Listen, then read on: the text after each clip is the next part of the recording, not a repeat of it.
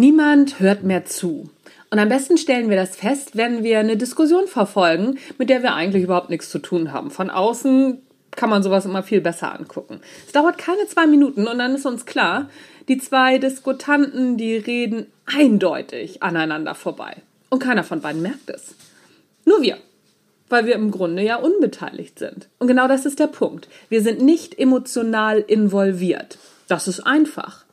Was aber, wenn wir mittendrin stecken in so einer richtig heißen Diskussion, die nur zu retten wäre, wenn wir einen Schritt zurück machen würden?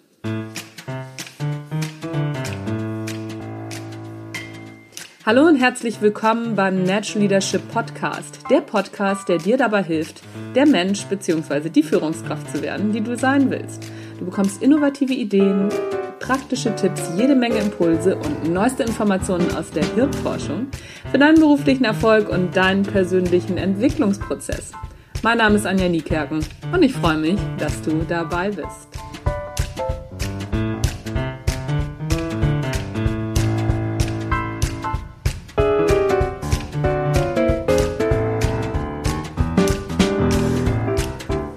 Zuhören. Gefühle müssen draußen bleiben.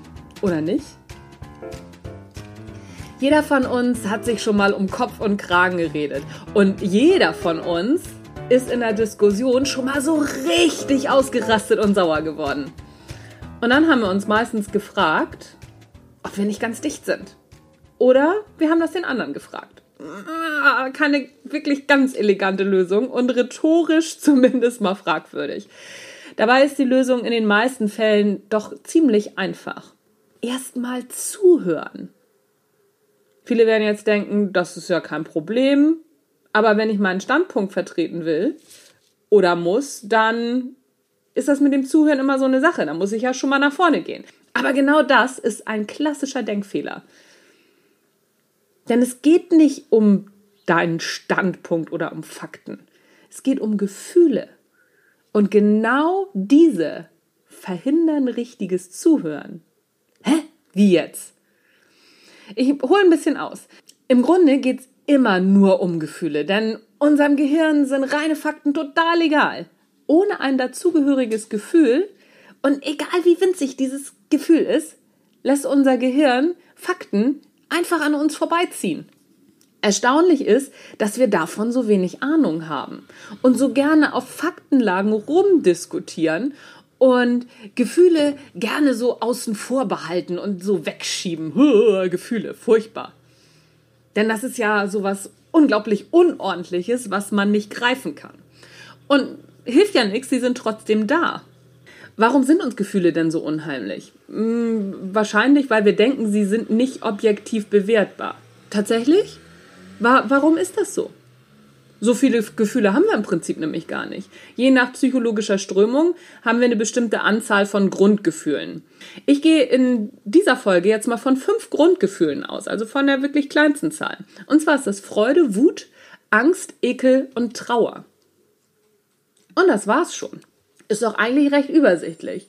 Alles, was wir sonst auf unserer Gefühlsskala so benennen können, sind in diesem Modell Unter- und Mischformen der fünf Grundgefühle. Hass ist beispielsweise eine Form von Wut und Liebe ist eine Form von Freude.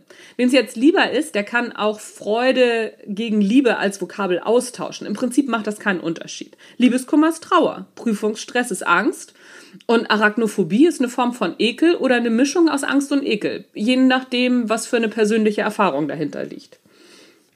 Alle Grundgefühle machen erstmal grundsätzlich Sinn. Denn als wir noch Neandertaler waren, da haben sie unser Überleben gesichert. Wut war notwendig für Kampfhandlungen, egal in welcher Form.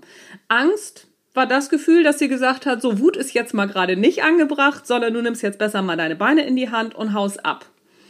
Ekel war wichtig dafür, dass wir, wenn wir Hunger hatten, uns nicht einfach wahllos alles, was so kreucht und fleucht und was da so wächst, in den Mund gestopft haben. Und Trauer oder Liebe bzw. Freude, das sind Baustoffe für funktionierende Gruppendynamiken und für unsere Fortpflanzung. Klingt unpathetisch und das sind Gefühle eigentlich auch. Das ist, so rein aus meiner Erfahrung heraus, in der Regel für viele ein ganz ungewohnter Gedanke, dass Gefühle unpathetisch sein sollen. Schließlich erzählt uns die Gesellschaft ja täglich das Gegenteil. Gefühlsduselige Filme, hochtrabende Reden, alles spielt mit unseren Gefühlen wie mit Jonglierbällen. Wie soll man da pragmatisch mit seinen eigenen Gefühlen umgehen? Das ist schon schwierig. Aber wir können diese Idee mal von der anderen Seite betrachten. Wenn Filme, Reden, Politiker, Liebhaber und Idioten mit unseren Gefühlen spielen können wie mit Jonglierbällen, dann können wir diesen Leuten die Bälle auch einfach wegnehmen. Theoretisch, nur so ein Gedanke. Mir ist durchaus bewusst, dass das nicht so einfach ist, aber wenn wir unsere Gefühlsebene immer erstmal klären, dann haben wir wesentlich weniger nervenaufreibende Diskussionen.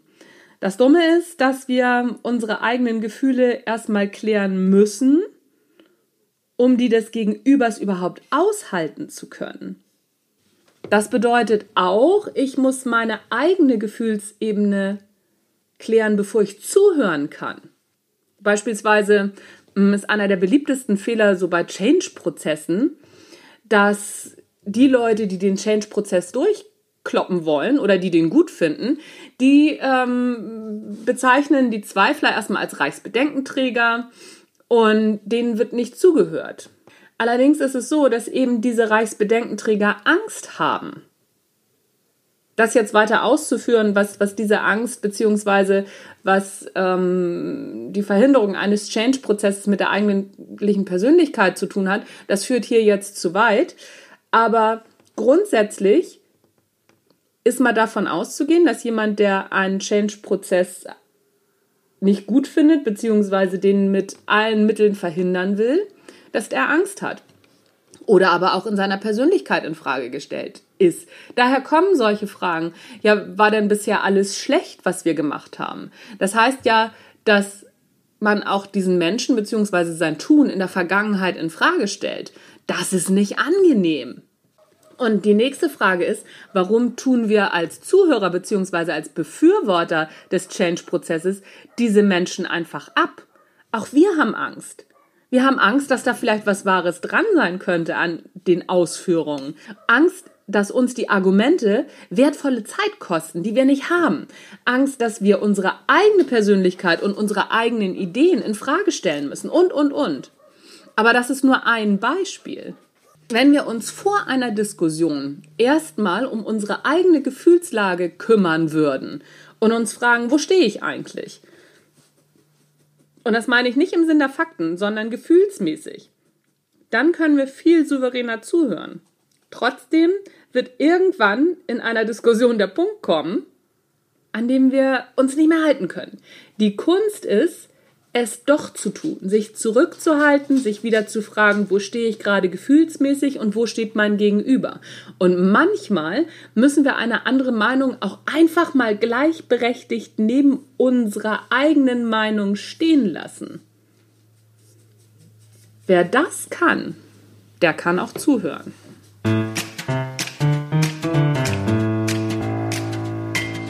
So, das war's für heute mit dem Natural Leadership Podcast. Ich wünsche dir noch einen wunderbaren, fulminanten Tag. Heute gibt es keinen Werbeblock. Mein Name ist Anja Niekerken. Es war der Natural Leadership Podcast und ich bin raus. Tschüss.